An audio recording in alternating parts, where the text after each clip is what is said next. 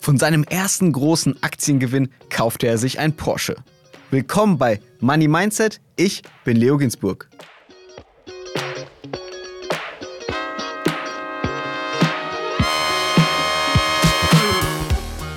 Disclaimer. Die Inhalte dieses Podcasts beinhalten keine Kaufempfehlung der Redaktion. Aktien, Kryptowährungen und Investments sind grundsätzlich mit Risiko verbunden. Heute ist Dietmar Deffner bei mir zu Gast. Dietmar ist Börsenmoderator bei dem Nachrichtensender Welt, der wie Business Insider zum Axel Springer Verlag gehört. Zudem ist er auch Host des bekannten Finanzpodcasts Defner und Chepitz. Holger Chepitz war ja auch schon einmal Gast bei uns. Aber heute bist du hier. Hi Dietmar. Hallo, schön hier zu sein. Du hast jeden Tag mit dem Thema Finanzen zu tun, triffst Leute, kennst die spannendsten News. Deiner Meinung nach, wie wird man ein guter Investor? Ja, indem man anfängt. Ich glaube, das Allerwichtigste. Ähm, viele denken ja, man muss vorher tausend Bücher gelesen haben und teure Seminare besuchen. Aber ich glaube, man muss es einfach tun und mit kleinen Beträgen anfangen, einsteigen über ETF-Sparpläne und auch mal eine Einzelaktie ausprobieren. Und dann weckt das auch diese Leidenschaft, die man auch braucht, um ein guter Investor zu werden und sich dafür zu interessieren und äh, wächst immer mehr rein und wird hoffentlich dann auch erfolgreich. Würdest du sagen, dass das Thema Leidenschaft besonders wichtig ist, wenn man ein erfolgreicher Investor sein will? Ja, manchmal kann es auch störend sein, weil man vielleicht aus Emotionen heraus auch falsche Entscheidungen treffen kann. Angst und Gier sind ja die schlechtesten Ratgeber im Leben, aber vor allem auch an der Börse. Und wenn man da jetzt emotional sehr anfällig ist, kann es vielleicht auch ein Problem sein. Dann ist es vielleicht besser, wieder rationaler das Ganze anzugehen, auch automatisiert zum Beispiel, auch wieder über Sparpläne, dass man einfach sagt, okay, ich will diese Entscheidung nicht immer bewusst fällen, sondern ich mache es einfach automatisiert und dann bin ich automatisch einfach dabei, wenn es raufgeht. Aber auch wenn es mal runtergeht, dann muss ich nicht unbedingt immer aktiv hingucken. Du, seit wie vielen Jahren investierst du an der Börse? Ich habe meine erste Aktie in der Schule gekauft, 1986. Und das war, wir hatten da einen begeisterten Wirtschaft- und Rechtslehrer, der uns die ganze Klasse eigentlich oder den ganzen Kurs damals begeistert hat für das Thema Börse. Ja, und das war schon so eine Hype-Zeit an der Börse, auch als da alle über Börse sprachen. Und er hat immer erzählt, ja, eigentlich bin ich ja hier nur noch zum Spaß und so, man Geld verdient sich selber und so weiter. Und das hat natürlich uns allen Lust gemacht. Und dann habe ich so ein paar Kröten zusammengekratzt, die ich in mühevoller Ferienarbeitszeit Zeit mir zusammengespart habe und erarbeitet habe und das dann in die Deutsche Bank Aktie investiert. Ein Wie alt warst du da? Naja, ich habe ein bisschen länger in der Schule gebraucht. da war ich schon 19, ja. Und ähm, habe dann eben ein paar Deutsche Bank Aktien, die hatten damals irgendwie einen anderen Kurs, mir gekauft. Und dann ein Jahr später, als ich dann Abi hatte und eigentlich das Geld auch vielleicht gebraucht hätte, kam der große Börsencrash ja, von 1987, legendärer Crash. Und den habe ich dann auch voll mitgemacht. Da war meine Deutsche Bank-Aktie dann bloß noch die Hälfte wert. Und es hat dann zehn Jahre gedauert, bis die sie wieder berappelt hat und wieder auf diesen Wert zurückgestiegen ist. Was hat das damals mit dir gemacht, 87, wo ich meine, die Hälfte deines Depots sozusagen einbricht und du hast gerade erst angefangen und denkst dir, wow, ich wollte eigentlich sehr schnell damit reich werden und nicht mehr arbeiten müssen und jetzt stehe ich da und ja, sieht blöd aus. Ja, in der Tat ja, desillusionierend und dann habe ich erstmal von der Börse irgendwie äh, die Finger gelassen und mich auch nicht mehr so richtig für Wirtschaft und Finanzen interessiert. Aber wie gesagt, ich finde immer, äh, man kann solche Erfahrungen nie früh genug machen und am besten mit kleinem Geld. Das mit großem Geld, dann schmerzt es dann doch nicht so sehr. Und eine Crash-Erfahrung macht man früher oder später im Leben und je mehr Anfängerglück man hat, desto gefährlicher wird es für einen, weil desto höhere Risiken geht man dann ein. Ja, kann ich mir vorstellen, vor allem wenn man jetzt irgendwie vor vier Jahren angefangen hat, wo es dann richtig gut war, dass man dachte, okay, ich bin ich Profi-Investor, ich brauche gar nichts mehr und jetzt ist vielleicht die Zeit, wo sich die meisten denken, hm, vielleicht bin ich doch gar nicht so gut und es war nur Glück damals und ja, wird schwierig. Ja, und äh, wie gesagt, solche Zeiten gehören dazu und das muss man äh, früh genug lernen, dass es eben rauf und runter geht an der Börse. Das war auch nicht mein erster Crash, ja.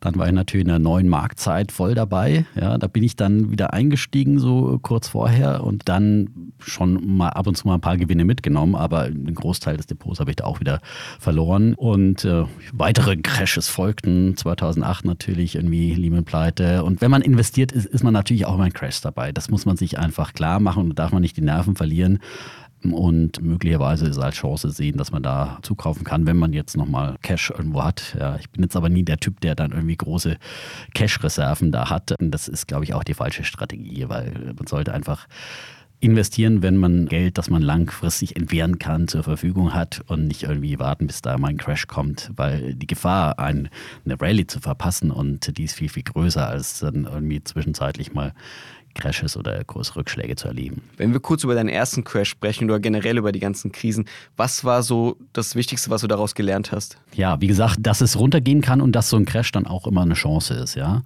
Allerdings sind so Crashes leider auch immer ganz unterschiedlich. Der zweite Crash, den ich erlebt habe nach dem New Economy Boom, äh, der war halt äh, viel, viel schlimmer, weil das war so ein Salami-Crash. Ja? Der zog sich dann über Jahre hin. Ja? Und ich hatte ja beim ersten Crash gelernt, dass so ein Crash auch ganz schnell wieder sich erholen kann, also die Börse sich vom Crash erholen kann. Und nach dem Boom 2000, da hat es dann einfach sehr, sehr lange gedauert. Da ist ja im Jahr 2000 war der DAX dann auch so über 8000 Punkten schon und äh, vor allem natürlich die gehypten neuen Marktwerte waren viel höher, ja. Und jahrelang ging dieser Salami-Crash, ja. Und ähm, immer wieder gab es nochmal eins obendrauf. Ja? also erst sind die Internet-Bubbles geplatzt, ja. Und dann kam ein Enron-Skandal, Bilanzskandal, wo wirklich das Vertrauen der Börsianer erschüttert wurde. Dann kam 9-11 und vieles, vieles mehr. Und dann zum Schluss noch der Irakkrieg, ja. Und äh, das war dann so der absolute Tiefpunkt, der absolute Ausverkaufspunkt, wo alle Panik hatten und der DAX ist dann bis auf äh, fast 2000 Punkte gefallen. Und das war im März 2003 und da war der Markt dann bereinigt. Ja. Was hast du da gemacht? Naja, ich habe immer versucht, dann äh, gegenzuhalten, aber vor allem die ganze Zeit über. Und das war natürlich dann ein Fehler, wenn man in einen Salami-Crash hinein kauft und dann, was weiß ich, da habe ich dann mal Lebensversicherung aufgelöst, weil ich dachte, ja, jetzt tiefer geht ja nicht mehr. Und von wegen, es geht immer noch mal tiefer. Ja.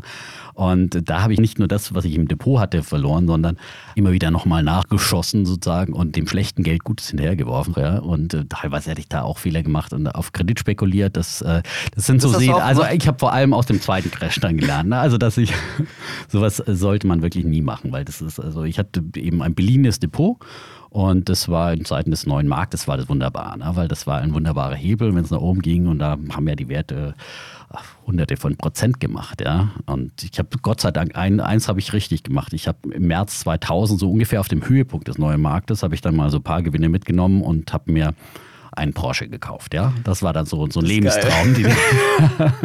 und da war ich noch relativ jung, ja. Und dann habe ich dann äh, im Jahr 2008 geschrottet, ja. Bewusst? Nicht bewusst, nein. Ich bin immer ein Risikotyp auf der Autobahn, so Aquaplaning. Und habe dann übrigens den Restwert äh, wieder in die Börse investiert. Leider dummerweise kurz vor der Lehman-Pleite, ja, dass sich das dann eher nochmal halbiert hat, was ich da investiert habe. Also es ist, wie gesagt, man kann noch so viele Crashes erleben, man macht immer wieder auch Fehler, vor allem im, im Markttiming. Also ich meine, kein Mensch konnte dann vorhersehen, dass es wirklich nochmal so dramatisch wird. Man wusste, ist schon in der Krise, die Bankaktien waren schon richtig gefallen und dachte irgendwie, ach ja, vielleicht ist das Schlimmste überstanden, aber dann kam halt nochmal wirklich die Lehman Pleite und die hat das Ganze natürlich nochmal extrem beschleunigt, ja. Und äh, das hat ja wirklich die, die Weltwirtschaft zum Stillstand gebracht und erst als dann wirklich massiv eingegriffen wurde, durch die Notenbanken, durch äh, viele Konjunkturprogramme von Regierungen hat sich das Ganze wieder gedreht. Aber das war wirklich eine dramatische Situation damals. Gab es Momente, wo du dachtest, boah, ich hör auf mit diesem ganzen Aktiengedöns, das ist mir alles, gefällt mir nicht? Nee, überhaupt nie. Also ich bin da, da bin ich wirklich, wenn ich eine Stärke habe, das ist äh, dann wirklich in solchen Crash-Situationen, da packt mich dann die Gier. Also da halte ich es auch mit Warren Buffett, der sagt, irgendwie sei äh, gierig, wenn andere ängstlich sind und sei ängstlich, wenn andere gierig sind. Ähm, und das ist genau, da sehe ich dann die Schnäppchenkurse und denke, ach, ich will unbedingt zugreifen und mache dann irgendwie nochmal nochmal einen Kredit locker oder so. Nein, auf Kredit sollte man nicht investieren, das äh, mache ich Ein auch Disclaimer nicht. Disclaimer hier. Äh, genau. aber aussteigen, das war für mich dann nie, nie eine Option. Also wenn man nicht irgendwie verkaufen muss, weil man irgendwie das Geld braucht oder wenn man eben auf Kredit spekuliert, ist es, das ist ja das Gefährliche an der Sache, dass man dann einen Margin Call kriegt, ja, sogenannten. Ja.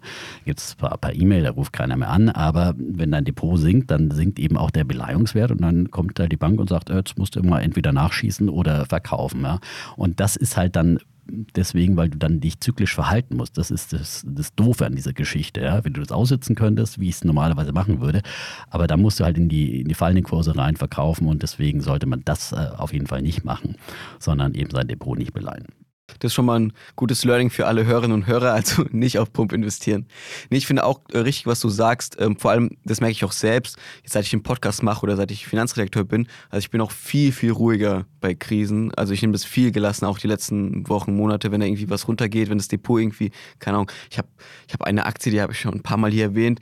Das ist, glaube ich, mein größtes Missgeschick PayPal und die ist, glaube ich, jetzt 70 Prozent im Minus bei mir. Das ist ja gar nichts jetzt. Ich meine, für mich. Also ich finde, vom, von den Spitzenkursen her ist das ja noch relativ. Also ich meine, alles, was nicht, wenn wir diese, diese Höchstkurse, ja. die wir 2021 teilweise gesehen haben, bei äh, Technologiewerten, das sind ja wirklich dann viele um über 90 Prozent und 90 Prozent abgeschmiert. Also von daher bis mir 70 Prozent noch ganz gut. Ja, das ist gut, dann ja. freut mich das. Dann bin ich gar nicht so schlecht. Okay, gut. Wenn wir jetzt in die Gegenwart springen, heute. Wie investierst du heute? Kannst du uns erstmal einen groben Überblick über dein Depot geben? Was, was sind da so für Anlageklassen überhaupt drin? Mhm, ich habe heute noch mal ein bisschen zusammengerechnet, so die Prozentzahlen. Also ich bin hauptsächlich investiert in Immobilien und Aktien. Ja.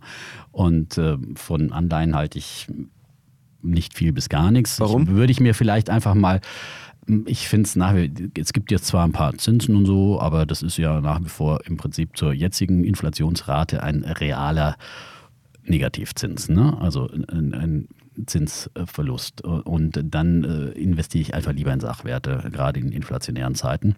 Und will auch nicht unbedingt, keine Ahnung, auf lange Zeit äh, dem Staat Geld leihen. Wie gesagt, also da sind mir Realwerte näher.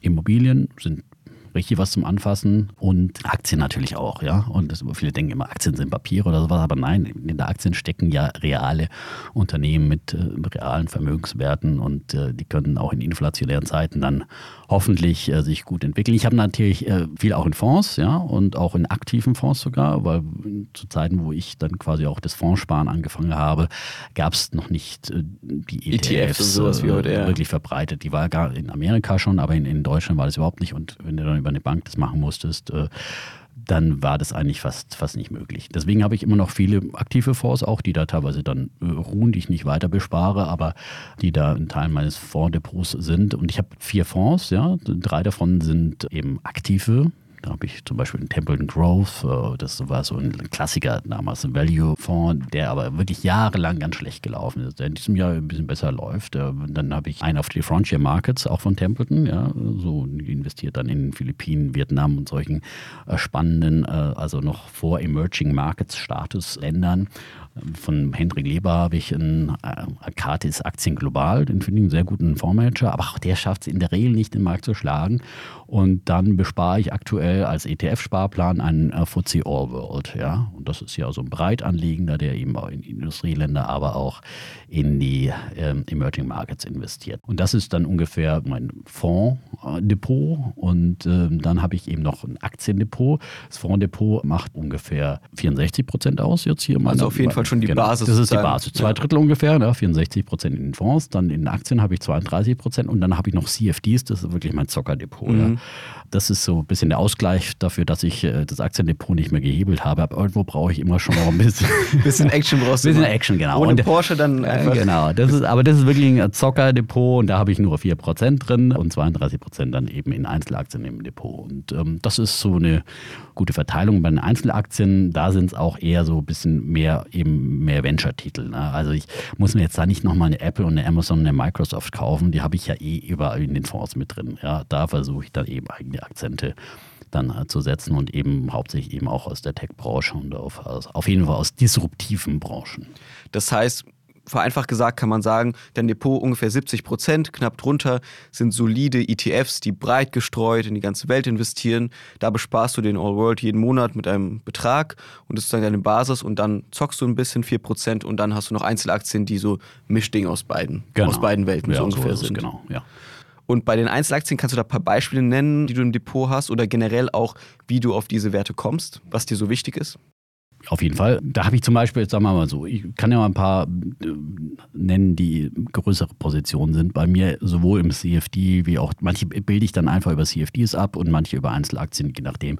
Das hat aber auch nichts zu Kannst sagen. Kannst du für unsere Hörer kurz erklären, was sind CFDs? Ja, das steht für Contracts for Difference und ähm, ist im Prinzip eine Form, in, mit der man eben Aktien handeln kann, in und man setzt nur einen Teil eben Eigenkapital ein. Also man hat nicht die Aktie dann im Besitz, sondern quasi nur ein einen Vertrag quasi, die, diese Aktie zu kaufen äh, oder zu halten. Und ähm, man, also es ist halt ein Finanzmarktprodukt. Ne? Und zum Beispiel kann ich dann eben mit 20 Prozent eben eine Aktie kaufen, mit 20 Prozent Eigenkapital. Ne? Das ist aber wirklich ein Hochrisikoinvestment, deswegen müssen alle CFD-Anbieter immer hinschreiben, oh, bei uns verlieren 80 Prozent aller Kunden verlieren bei uns Geld. Ja, und so ist es in der Regel, weil du hast 20 Prozent Eigenkapital und wenn sozusagen die Aktie um 20 Prozent steigt, da hast du natürlich 100 Prozent Gewinn gemacht. Das geht ganz schnell. Aber nach unten geht es auch ganz schnell. Äh, und wenn die Aktie 20 Prozent verliert, dann ist dein ganzes Eigenkapital weg. Ja, dann hast du 100 Prozent Verlust. Ja, mhm. und dann kommt halt wieder der Fall, dass du dann auch wieder nachschießen musst entweder. Also da ist wieder ähnlich wie in einem Depot beleist, ja, nach unten. Äh, oder du musst verkaufen und wirst ausgestoppt. Ja, und deswegen sollte man das wirklich nur mit kleinen Beträgen machen. Aber wie gesagt, ähm, habe ich ein paar Positionen und manche auch, die ich gern mag, die ich eigentlich lieber halten würde, halte ich dann einfach als CFDs. Da ist zum Beispiel Tesla gehört dazu, ist eine meiner absoluten Lieblingsaktien und die hat sich auch wirklich super entwickelt. Und da, zum Beispiel, die habe ich so seit den Anfängen unseres Stefan und Chapitz Podcasts äh, im Jahr 2018 da haben wir schon so oft drüber gestritten mit dem Kollegen Chapitz. Ja, und Chapitz war immer gegen Tesla und immer. Nicht so Elon Musk-Fan. Ja, dieser Elon Musk und den Tesla vollkommen überbewertet, die werden es nie schaffen und die geht pleite und ja, und dann immer, ja, und jetzt kommt die Produktionshölle, das werden sie auch nicht schaffen. Und immer diese ganzen Bedenken, die überall äh, so in der Welt waren, hat der Kollege immer so äh, mir vorgehalten und immer wieder ist die Tesla-Aktie gestiegen. Ja, und ähm, all, viele dieser Bedenken wurden aus dem Weg geräumt. Und wenn man sieht, wie Tesla heute dasteht, finde ich nach wie vor, dass so ein Potenzial da ist, dass die Aktie weiter steigt. Ist natürlich hoch bewertet, keine Frage. Aber ähm, habe ich nach wie vor nicht mehr so eine große Position, aber ich habe da in den letzten Jahren wirklich damit auch gutes Geld verdient, ja. Zum Beispiel ein anderer Titel auch aus dem gleichen Segment ist BYD, chinesischen Elektroautobauer die ähm, auch alles komplett selbst machen, also Akkus, Chips und so weiter, die ganze Lieferkette. Und gerade gestern kam die Nachricht, dass sie VW abgehängt haben auf dem chinesischen Automarkt. Also VW war da seit den 80er Jahren wirklich der dominierende Spieler. Und, und jetzt hat sie BYD überholt, weil die Deutschen einfach im Elektrobereich verschlafen, verschlafen haben. Ja. Und das sind so zwei Aktien, die auch größere Positionen sind, die ein bisschen bekannter sind, die auch größere Aktien sind. Aber Unbekannte sind auch gut. Unbekannte Aktien. Unbekannte Aktien, ja. Also dann haben wir noch Cinco Solar, äh, eine größere Position, äh, eine größte Modulhersteller, Solarmodulhersteller aus, aus China. Und ähm, dann habe ich noch zwei, ähm, ja, sind auch größere Positionen leider, Jumia. Das ist äh, bekannt als die Amazon Afrikas. Äh, allerdings ist sie die noch lange nicht geworden, aber eben ein Online-Händler für Afrika, die in elf afrikanischen Ländern aktiv sind. Und ja, denen geht langsam das Geld aus, muss man sagen. Und die, Frage ist einfach, schaffen sie es irgendwie, bis ihnen das Geld ausgeht, äh, in Richtung Profitabilität zu kommen? Ich halte es nach wie vor für eine absolut spannende Geschichte. Und dann habe ich noch eHang aus China. Die sind quasi ein Flugdrohnenhersteller für Passagierdrohnen, die autonom fliegen. Ja, sind jetzt äh, gerade immer noch im Zulassungsverfahren und sollen angeblich irgendwann demnächst in China eine Fluglizenz bekommen für ihren Zweisitzer. Finde ich auch einen sehr, sehr spannenden Markt, diesen ganzen Flugdrohnenmarkt. Und äh, Ehang ist meines Wissens da wirklich mit am, am weitesten auch. Die sind ganz nah dran an der Zulassung anderer, sind da ja noch Lichtjahre davon entfernt. Wie findest du solche Unternehmen? Ist es vor allem wegen deinem Job, dass du irgendwie immer Nachrichten liest, beobachtest und immer up to date bist? Oder wie kommt man auf solche Aktien? Ehrlich gesagt, die, diese kleineren Werte, die finde ich eher durch wirklich intensive Lektüre und äh, die sind nicht so Thema in meinen Sendungen. In den Börsensendungen, da bleibe ich schon wirklich bei den, bei den großen Werten, weil da kann man auch nicht über so kleine Aktien sprechen, sondern äh, da sprechen wir standardmäßig hauptsächlich über den DAX, über die DAX-Werte, die sind da ganz stark im Fokus, aber auch die großen amerikanischen Werte, wenn wir über, über Einzelaktien sprechen, die wir dann auch mal zu Bilanzen oder sowas uns näher anschauen. Ansonsten sprechen wir natürlich auch viel über insgesamt Konjunkturentwicklungen, über äh, die Märkte insgesamt, auch aus technischer Sicht und so weiter. Aber so, wenn wir Einzelaktien besprechen, dann eher so eben äh, so größere Werte, einfach die klassischen Blue Chips. Was muss denn eine Aktie mitbringen, dass du sagst, sie spannt, sie kommt in mein Depot? Achtest du da viel auf Kennzahlen? Ist da auch ein bisschen Bauchgefühl?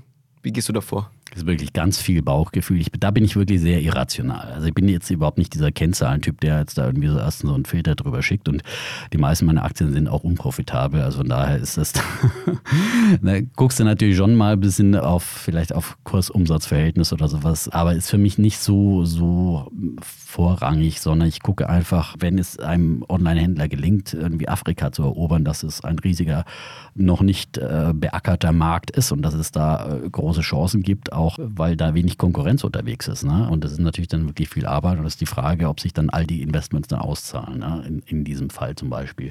Und die Story muss mir gefallen. Und dann gucke ich natürlich den Kursverlauf mir an und gucke, wo war die Aktie mal. Und also bin ungern einer, der jetzt so wirklich in so einen absoluten Boom reinkauft. Und wenn irgendwo so ein großer Hype ist, dann bin ich, das sind für mich ein Verwarnsignal. Deswegen zum Beispiel halte ich von Krypto gar nichts und die Hände weg davon. Und was weiß ich, jetzt wieder AI und immer wenn der Kollege Chapitz mit irgendeiner äh, hippen Idee daherkommt, denke ich, ups, äh, Alarmglocke.